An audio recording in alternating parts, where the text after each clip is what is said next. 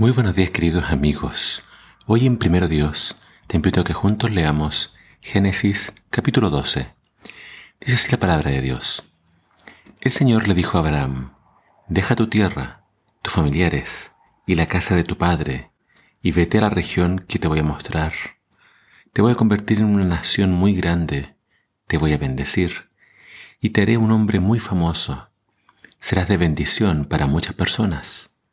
A los que te bendigan yo los bendeciré, pero a quienes te maldigan yo los maldeciré. Por medio de ti yo bendeciré a todos los pueblos del mundo.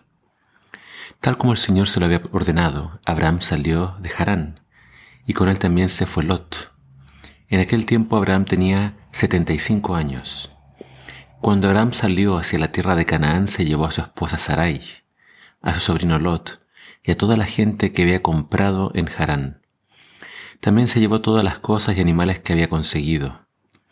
Abraham atravesó toda la región de Canaán hasta que llegó a Siquem, donde está la encina sagrada de Moré. En ese tiempo los cananeos eran los que vivían en aquella región. El Señor se apareció allí a Abraham y le dijo, Esta tierra se la voy a dar a tus descendientes. Entonces Abraham construyó un altar para adorar al Señor, porque se le había aparecido allí. Después Abraham salió de aquel lugar y viajó hacia el sur, a la región montañosa que queda entre Betel por el oeste y Jai por el este. Allí estableció su campamento e hizo un altar al Señor e invocó su nombre. Luego Abraham continuó su viaje hacia el sur, deteniéndose en varios lugares hasta que llegó a la región del Negev. En ese tiempo hubo mucha hambre en aquella región, así que Abraham se fue a vivir a Egipto. Cuando ya estaba cerca de Egipto, Abraham le dijo a su esposa Sarai, eres una mujer muy hermosa, y tan pronto te vean, los egipcios y sepan que eres mi esposa, me matarán para quedarse contigo. Pero si dices que eres mi hermana, los egipcios me tratarán bien debido a su interés por ti y me dejarán con vida. Y así fue. Cuando llegaron a Egipto todos hablaban de la belleza de Sarai. Los funcionarios del faraón también la vieron. Entonces fueron y le contaron al faraón que aquella mujer era muy hermosa. Luego la llevaron a vivir al palacio. Para congresarse con Sarai, el faraón trató muy bien a Abraham y le regaló ovejas, vacas, esclavos y esclavas, burros y burras y camellos. Pero debido a que el faraón llevó a Sarai a su palacio, el Señor lo castigó a él y a su familia con terribles enfermedades. Entonces el faraón mandó a llamar a Abraham y le dijo, ¿por qué me has hecho esto? ¿Por qué no me dijiste que Sarai es tu esposa? Casi la tomo como esposa, confiado en que me dijiste que era tu hermana. Aquí está, tómala y vete. Luego el faraón ordenó a sus servidores que sacaran de Egipto a Abraham y a su esposa junto con todas sus posesiones. Aquí comienza entonces el relato de Abraham, el padre de la fe. Y vemos que Abraham va viajando por etapas. Se le ordena salir de Ur de los Caldeos, pero se detiene un tiempo en Harán. Dice que en Harán, vimos en el capítulo de ayer, murió su padre. Así que es interesante que cuando Abraham sale, se le unen su padre en este viaje y también su sobrino Lot. Pero después de estar un tiempo en Harán, ellos siguen eh, en este viaje hacia Canaán. Cuando llegan a Canaán, dice que el primer lugar que visitan es Siquem. Y después de estar un tiempo en Siquem, se trasladan a Betel. En Betel se le aparece el Señor.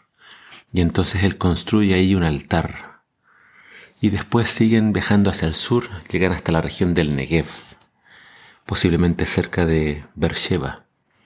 Y después cuando ya entran en esa, tierra, ellos siguen bajando al sur hasta llegar a Egipto.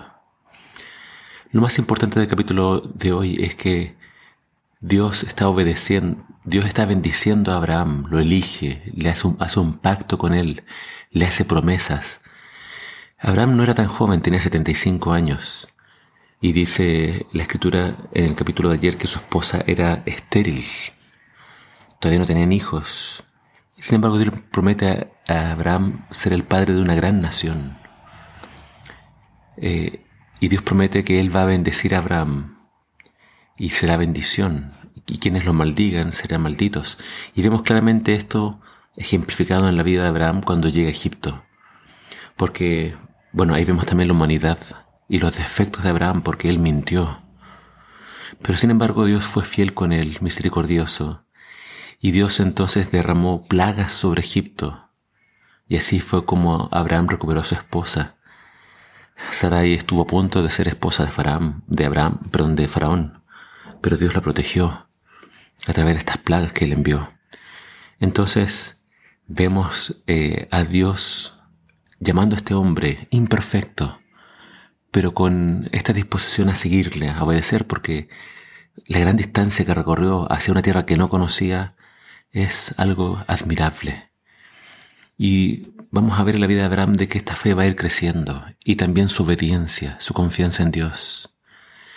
Que Dios también pueda poner eso en nosotros, la fe y la obediencia a la palabra de Dios. Y que así como Dios bendijo a Abraham, nos bendiga a nosotros. Que el Señor te bendiga.